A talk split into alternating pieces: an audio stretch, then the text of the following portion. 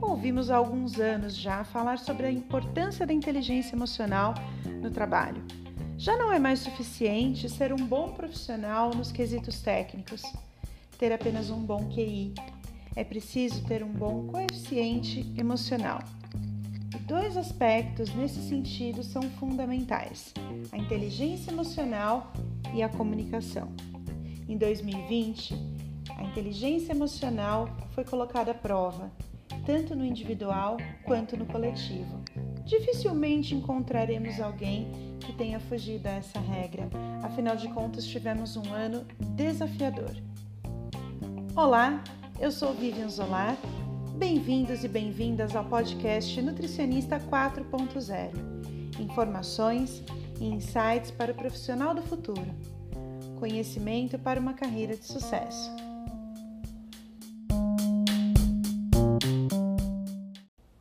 Inteligência emocional, comunicação. Muita gente sabe o quanto elas são importantes. Mas será que a gente conhece de fato quais são os impactos na carreira e na gestão da vida profissional? Será que a gente consegue identificar no dia a dia em que momentos essas habilidades fazem falta? Para conversar sobre esse assunto hoje, eu trouxe uma convidada muito especial, Raíssa Kiel.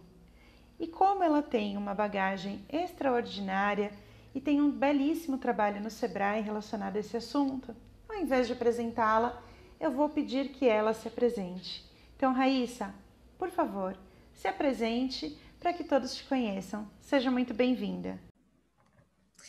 Olá, sou a Raíssa Kiel, sou analista de negócios do Sebrae São Paulo, gestora de projetos, hoje no, na, no Centro de Referência de Inovação e Economia Criativa, e também responsável pelos temas de inteligência emocional e comunicação assertiva no Sebrae, para os empreendedores, mas também como um projeto pessoal, principalmente focado na área de comunicação para mulheres, principalmente.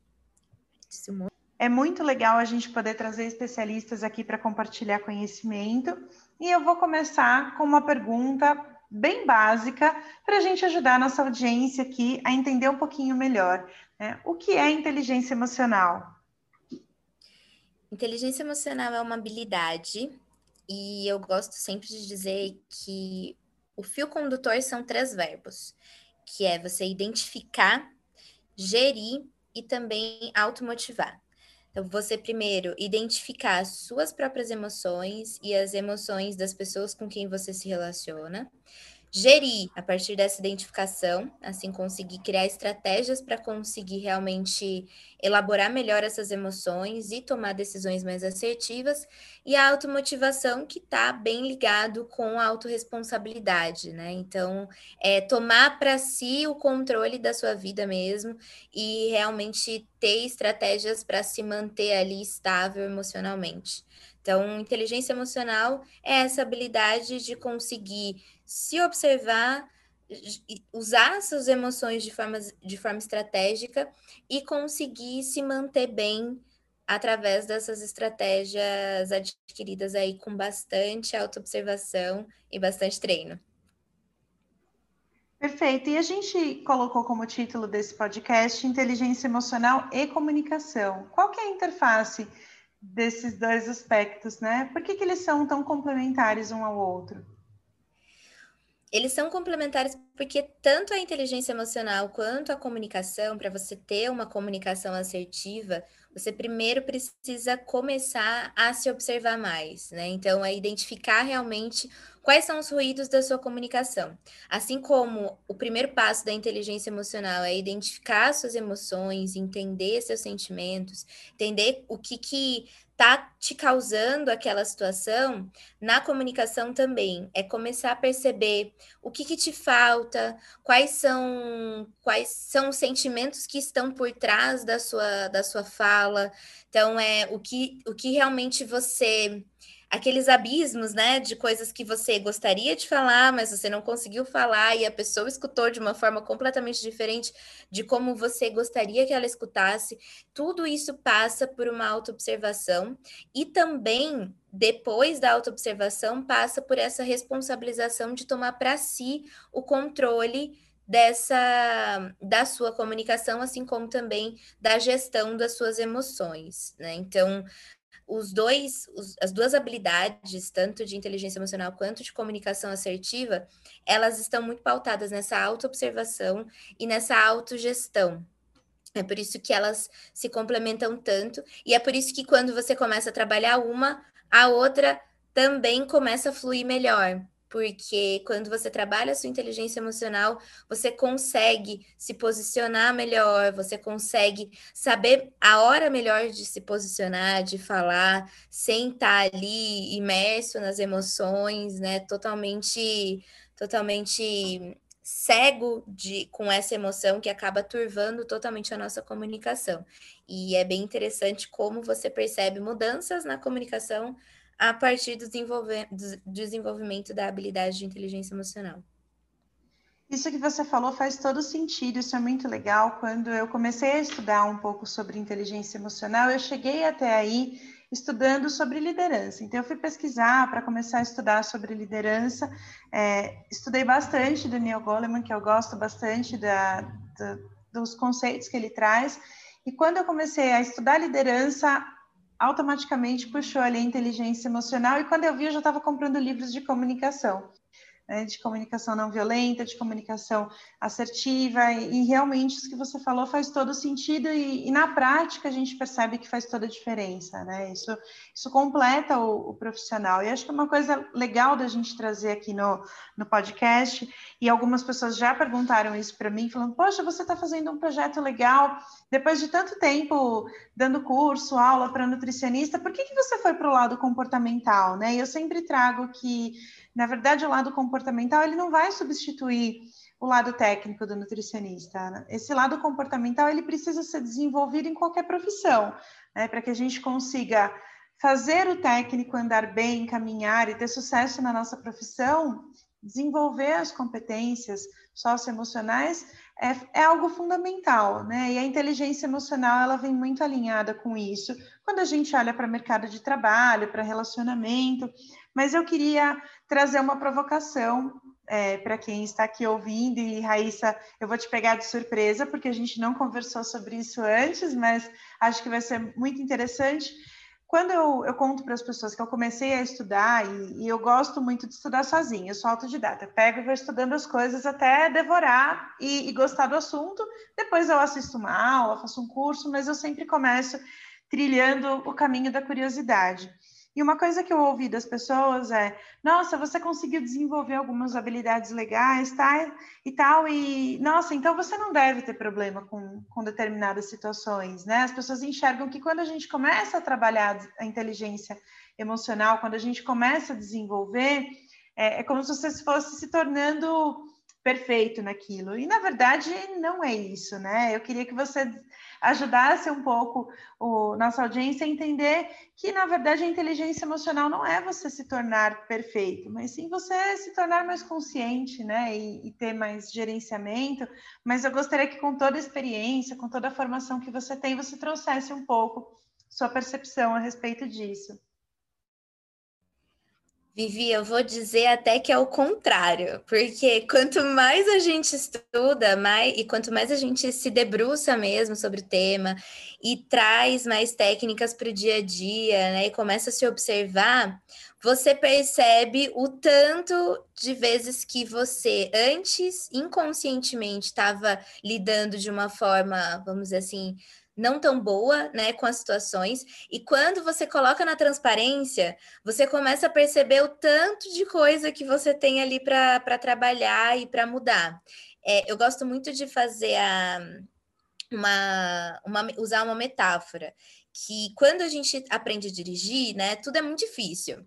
A gente começa não sabe muito bem o que fazer, apertar, apertar a embreagem, para fazer rampa é um parto, tem que puxar freio de mão, enfim, tudo é muito consciente. Você consegue até descrever os passos quando você para o carro, você consegue descrever o que você fez, em qual momento. Depois que você aprende, aquilo fica muito natural e você para de prestar atenção. Se você dirige mal, você não percebe que você dirige mal. Outras pessoas podem perceber que você dirige mal, mas você mesmo não percebe, porque tá tão ali no seu inconsciente que você não percebe. Você só vai perceber que tem alguma coisa de errado, ou se quebrar alguma coisa no seu carro, ou se vir alguém e falar assim: ó, oh, você tá usando o freio, o freio motor, você podia usar mais o freio motor do que o freio ali o freio que você pisa, pastilha, né? E aí você começa a você vai ter que desaprender para aprender de novo, porque você aprendeu errado, vamos dizer assim. E com essas habilidades é a mesma coisa. A gente já se comporta, a gente tem as nossas estratégias de trabalhar com as emoções, mesmo que a estratégia seja colocar debaixo do tapete, é uma estratégia. Se eu tô nervosa ou se eu tô ansiosa com alguma coisa e eu falo, eu não quero olhar para isso, sou eu colocando essa emoção por debaixo do tapete. Eu estou lidando com ela, não da melhor forma, mas estou lidando com ela. Quando eu começo a me observar, eu começo a entender essas estratégias. E aí é um caos, porque a gente começa realmente a se a se, a se cobrar mesmo de uma de agir diferente, né? E não, não seremos perfeitos jamais. Isso ainda bem, porque meu Deus, deve ser muito chato ser perfeito o tempo todo.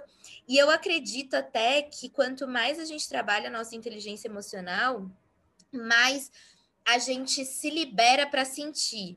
Então, coisas que antes você não daria um tratamento que você só colocaria dentro de uma caixa e aquilo ia virar uma frustração lá na frente, né? Ia virar uma, uma úlcera lá na frente porque você não falou, você não trabalhou isso. Você começa a trabalhar, então você fica mais, talvez você fique um pouco mais é, você se perceba mais irritada de vez em quando, você se perceba mais é, com raiva, só que o que é bom disso, até parece que, que não é bom, né? Mas o, o que é bom disso é que você pode usar essas emoções de forma estratégica e realmente trabalhar com aquela situação. Então, você resolve, você toma decisões muito mais assertivas, você realmente fecha ciclos, né? Você realmente consegue por fim, ou então dar continuidade em alguma coisa, porque você se observou e você se trabalhou. E um dos pontos que a gente não pode deixar de de continuar é quando assim eu tô aqui super trabalhada na inteligência emocional, né? Tô conseguindo resolver meus conflitos, tô conseguindo entender porque eu tô ansiosa, tô conseguindo aqui conversar muito bem, e aí de repente eu dou uma escorregada. Porque às vezes eu não tô num bom momento, muitas coisas aconteceram, várias coisas no trabalho, ou então algum problema de nível pessoal, de, de dentro da minha família, e aí eu não tratei daquela situação de forma inteligente emocionalmente. E aí eu me frustro muito porque eu fico nessa cobrança, né, de tratar tudo de uma forma muito inteligente emocionalmente. Não façam isso. Isso é muito ruim para o nosso processo. A gente precisa entender sim que vão ter altos e baixos, vão ter momentos de de menor atenção, que você vai desligar um pouquinho essa essa autoobservação e vai entrar no modo automático mesmo, igual, por exemplo, quando você pega o carro e tá muito atrasada. Você não vai ficar pensando como que você vai usar o freio motor nesse caso, né? Porque você vai voltar para o padrão, porque é aquilo que precisa ser feito naquele momento para dar conta da situação. E aí é só realmente depois entender o porquê que aquilo aconteceu,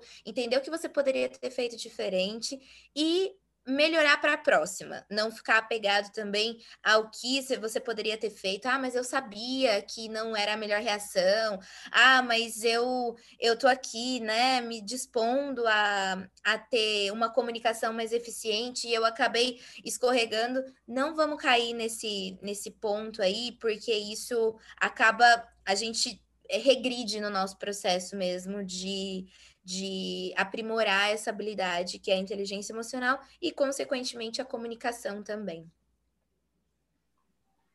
E um ponto super importante, eu gosto sempre de frisar, é, muita gente não sabe, mas além de, de, trabalhar na área há muitos anos, eu também dei aula por um tempo no curso técnico e eu via que muitos alunos chegavam lá buscando uma perfeição em relação a um determinado assunto, a um determinado tema.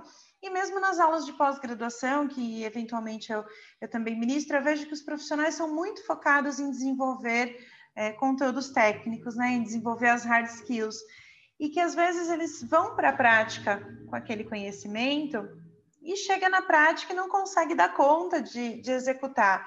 E não porque não sabe fazer, né, mas por outros motivos. Então, eu posso listar aqui vários exemplos, né? Um nutricionista da área esportiva que vai trabalhar num, num time de futebol e domina absolutamente tudo de bioquímica, mas ele não consegue se comunicar com os jogadores para prescrever é, suas recomendações, ele não consegue fazer com que as pessoas tenham adesão pela dificuldade em lidar com, com as pessoas, ou ainda um profissional que é muito bom em microbiologia, resolve trabalhar com segurança dos alimentos, domina tudo, sabe todas as bactérias, todas as legislações, mas ele entra na cozinha e ele não consegue interagir com as pessoas que estão trabalhando naquela cozinha, né? Ou aquele, aquele nutricionista que trabalha na área clínica, que faz uma recomendação dietética para o seu paciente, que vai em todos os congressos, lê todos os artigos e o paciente não tem adesão ou não consegue entender o que ele tem para passar. É, a inteligência emocional tem a ver com isso, né, Raíssa? A gente sabe que uma coisa não substitui a outra, mas elas se complementam, né? E a falta de uma faz muita falta, né? O que, que você acha sobre esse, esse paralelo que eu trouxe aqui? Faz sentido? Porque isso eu estou relatando da minha vivência como nutricionista e dos meus colegas, mas a gente sabe que isso acontece em várias áreas, né, em várias profissões. Faz muito sentido e, e isso está cada vez mais evidente porque o nosso mundo mudou demais, né? E antigamente, e antigamente eu não, não vamos dizer nem tantos anos assim, mas a coisa de 10, 15 anos atrás, era as profissões, as, as habilidades, elas eram muito mais encaixotadas, né? Não tinha tanto essa tanta essa mobilidade, essa adaptabilidade. E com esse com essa quantidade imensa de mudanças que a gente está vendo, é muito necessário se adaptar a novas a novos formatos, se adaptar a novas novas formas de comportamento. E aí uma pessoa que é extremamente técnica, mas que não consegue se adaptar a situações diferentes às quais ela está sendo exposta, ela realmente sofre, porque por mais que tenha toda a parte técnica, se essa parte das soft skills, né, que a gente chama de trabalhar comunicação, trabalhar inteligência emocional, trabalho em equipe, comportamentos gerais assim, de negociação, de conseguir ser adaptável mesmo às situações, realmente vai enfrentar um montão de problemas. Então, é muito importante que as duas coisas elas andem juntas. E eu, eu venho percebendo que é uma mudança realmente até nas, nas instituições também, né, de se preocupar mais com isso, porque antes um especialista ele podia muito bem ficar ali naquela naquele cubículo de especialista que ele não iria ser colocado para ser líder de uma equipe, não, deixa ele ali como especialista, não precisa colocá-lo como líder. Hoje o estagiário pode ser líder de um, de um projeto projeto, né? Então, a gente é, é, realmente colocado muitos desafios e é necessário trabalhar tanto a parte técnica quanto a parte comportamental também. E, infelizmente, é uma parte difícil de se trabalhar e precisa de bastante energia, bastante disposição, e a gente só consegue trabalhar a parte comportamental, assim como a técnica também, né? Porque para eu desenvolver minha parte técnica, eu tenho que querer.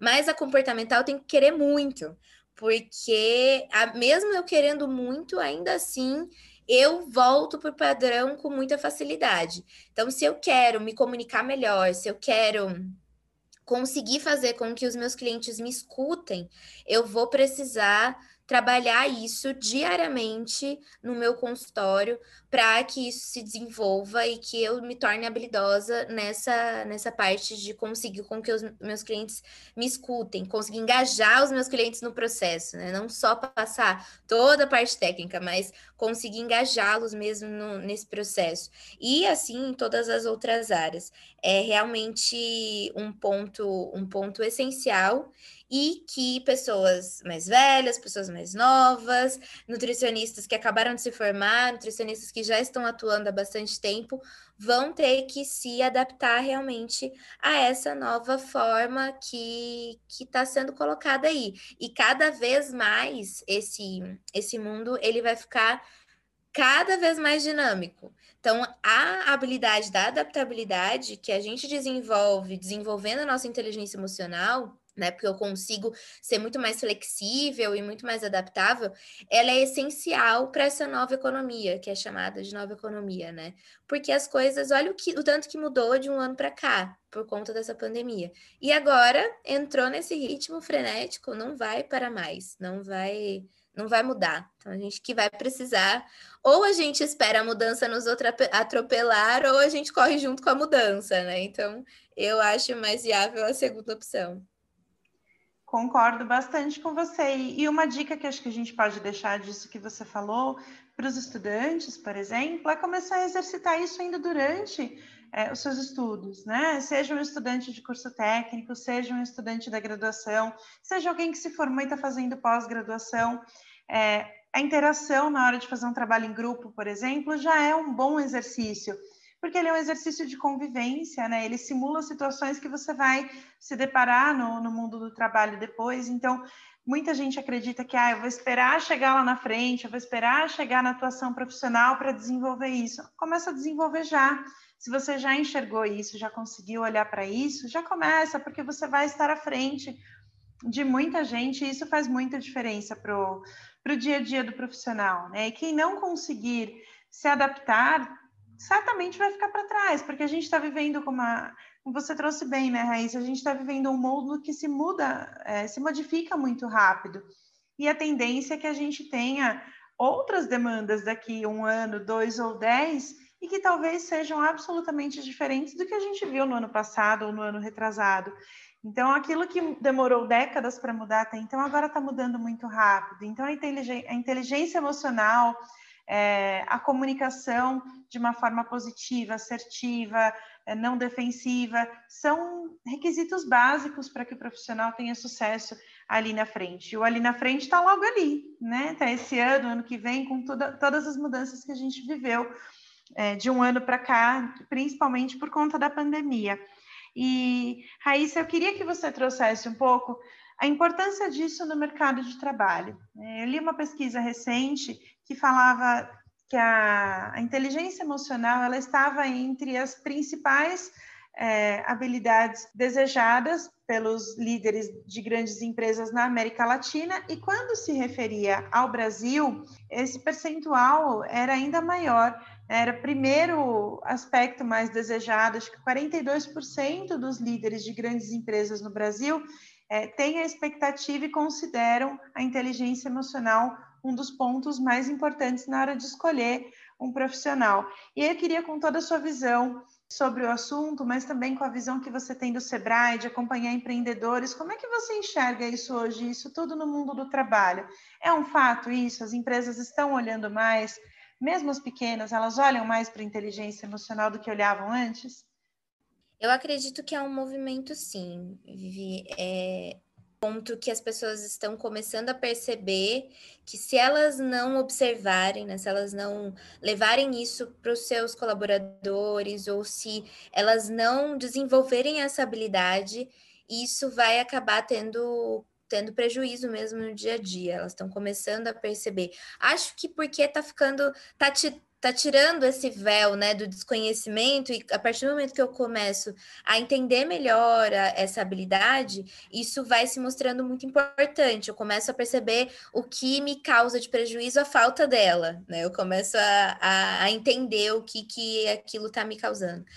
Eu percebo que a gente precisa trazer isso não só para dentro da, da nossa própria responsabilidade, né, da nossa própria vida, mas também se a gente conseguir colocar isso dentro da nossa cultura, da cultura da empresa, da cultura da nossa própria empresa, ou da cultura da empresa que a gente está que a gente está trabalhando, caso eu faça consultoria, né, levar também um pouquinho dessa desse ensinamento, da prática da inteligência emocional, para quando eu estiver nesse lugar, trabalhando nessa consultoria, nesses meus clientes, quanto mais eu conseguir fazer isso, né, é pulverizar o conhecimento sobre sobre essa habilidade e trazer pessoas que estão afim de mudar e afim de desenvolver junto comigo, eu acho que é muito positivo, que a gente vai realmente causar uma mudança muito bacana por onde a gente passar, né? Principalmente porque as pessoas vão perceber a mudança no nosso comportamento e isso vai incentivá-las a, a, trabalhar também o comportamento delas, e também porque ativamente a gente está levando isso para dentro do, do mercado de trabalho. E aí, pensando em competências que uma pessoa que tem inteligência emocional ela desenvolve, a gente pode citar de novo a adaptabilidade. Então, são pessoas mais adaptáveis, mais flexíveis, não que não sofrem com mudanças, mas que entendem o sofrimento e passam por ele e falam, tá, o que, que eu preciso fazer com isso a partir disso, né? A inteligência emocional não é não é deixar de sentir, mas é não lidar com emoção, não, você não atua com emoção, você atua a partir da emoção. Então você olha, elabora e aí consegue se posicionar. Outro ponto também é negociação. Tudo, para tudo a gente negocia e cada vez mais isso vai ser um ponto extremamente importante, principalmente pensando em crise econômica, pensando em nessa maturidade da mão de obra e da dos fornecedores, dos clientes, cada vez mais a tendência é que essas pessoas se desenvolvam também, então cada vez mais eu vou precisar usar técnicas de negociação. Se a gente for pensar para colaboradores, essa geração que está vindo, que são pessoas que vão para o mercado de trabalho daqui a pouco, e que muitos líderes de hoje vão precisar se relacionar com essa nova geração, eles estão confrontando, eles não, não simplesmente abaixam a cabeça, eles não entendem que essa é a dinâmica de trabalho. Então, eu vou precisar aprender a negociar e me adaptar a essa nova realidade também, né? E de você ter um equilíbrio emocional, porque quanto mais eu trabalho a minha inteligência emocional, não que eu vá me tornar uma pessoa sem sentimentos e totalmente racional, mas eu consigo entender qual é o meu ponto de equilíbrio. Eu consigo voltar ao meu ponto de equilíbrio com mais facilidade.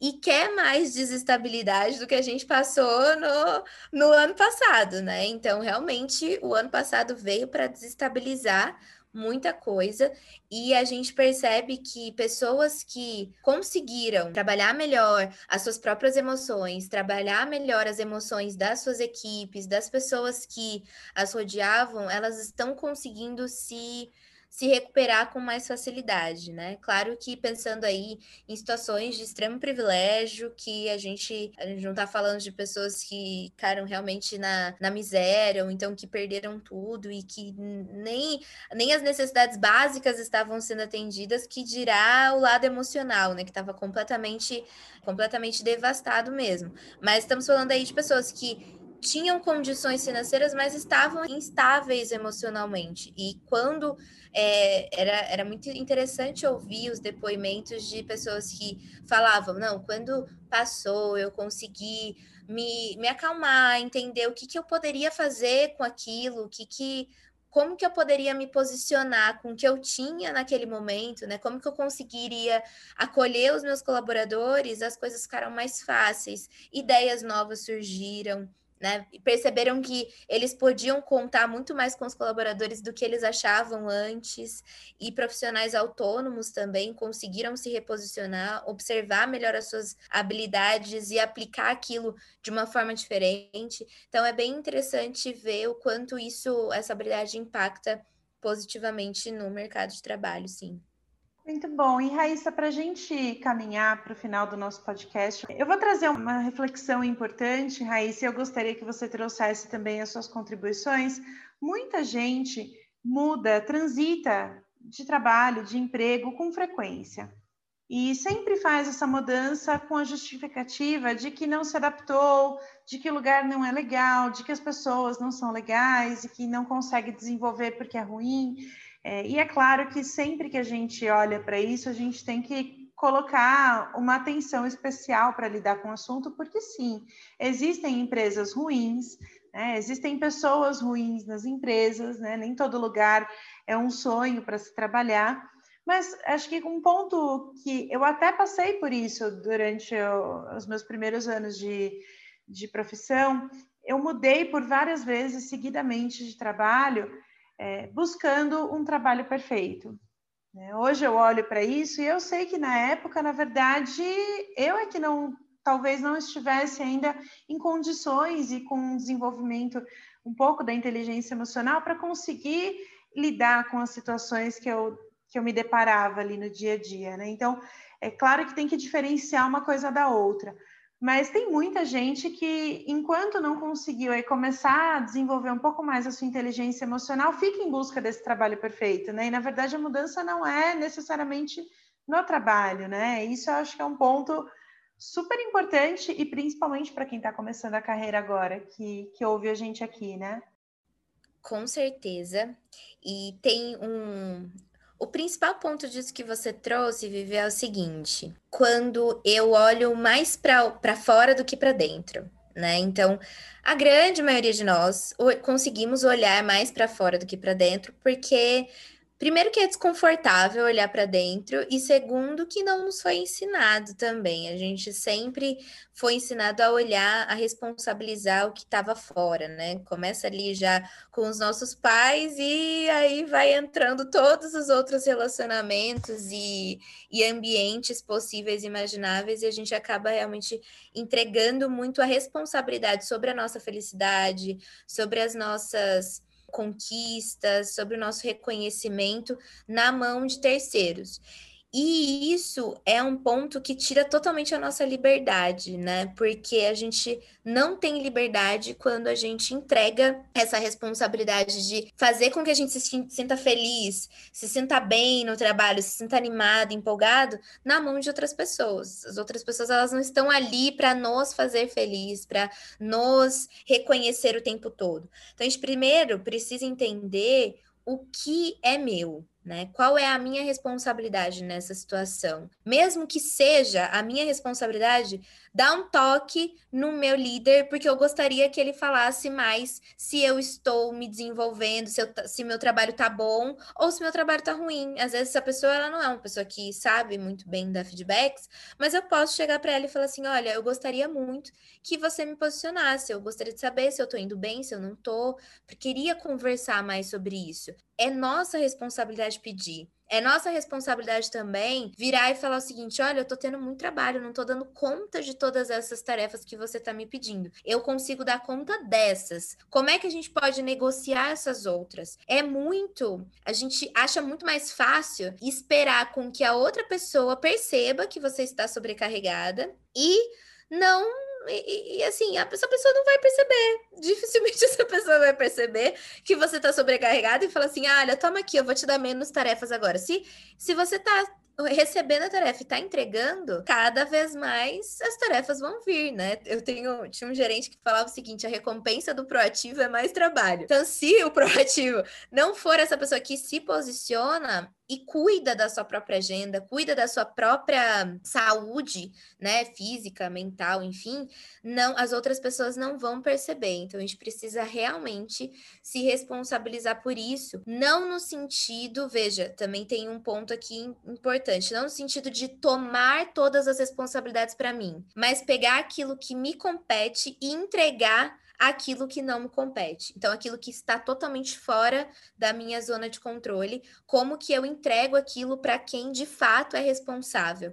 E fico em paz com isso também. Então, nesse momento de se observar e de entender né? Se você tá nesse momento de tá, não tá feliz no trabalho, ou não tá feliz em na forma de atuação, não está feliz com alguma pessoa específica, primeiro pense o que você poderia fazer de diferente? Como que você pode se relacionar diferente dessa pessoa, mesmo que o que você tenha que fazer diferente seja se afastar por um tempo, para tomar fôlego, para poder depois se propor mesmo, se dispor por a ter um relacionamento melhor com essa pessoa, né? Mas comece sempre por essa autoobservação, pela autoconsciência. Volta de novo lá para o comecinho do, do podcast, que é como começar esse processo de inteligência emocional, que é a autoobservação. Então, sempre tenta entender o que você pode fazer de diferente, porque quando a gente chega esperando que tudo esteja em perfeitas condições para eu só viver, é uma completa ilusão. Isso não vai acontecer em nenhuma situação. E se tiver acontecendo, fica atento porque você corre o risco de se frustrar, né? Porque se tá acontecendo, tá tudo perfeito, muitas vezes você vai deixar de ver ali o que não tá tão legal e mais para frente você vai acabar se frustrando demais, porque as coisas elas não são perfeitas assim da forma como a gente espera, né? E a gente pode fazer com que elas fiquem melhores. Então, a gente precisa entender qual é a nossa responsabilidade, a parte que nos cabe nesse latifúndio para fazer uma mudança e fazer a diferença de fato. Mesmo que a mudança seja sair desse lugar porque não te cabe mais. E tá tudo bem.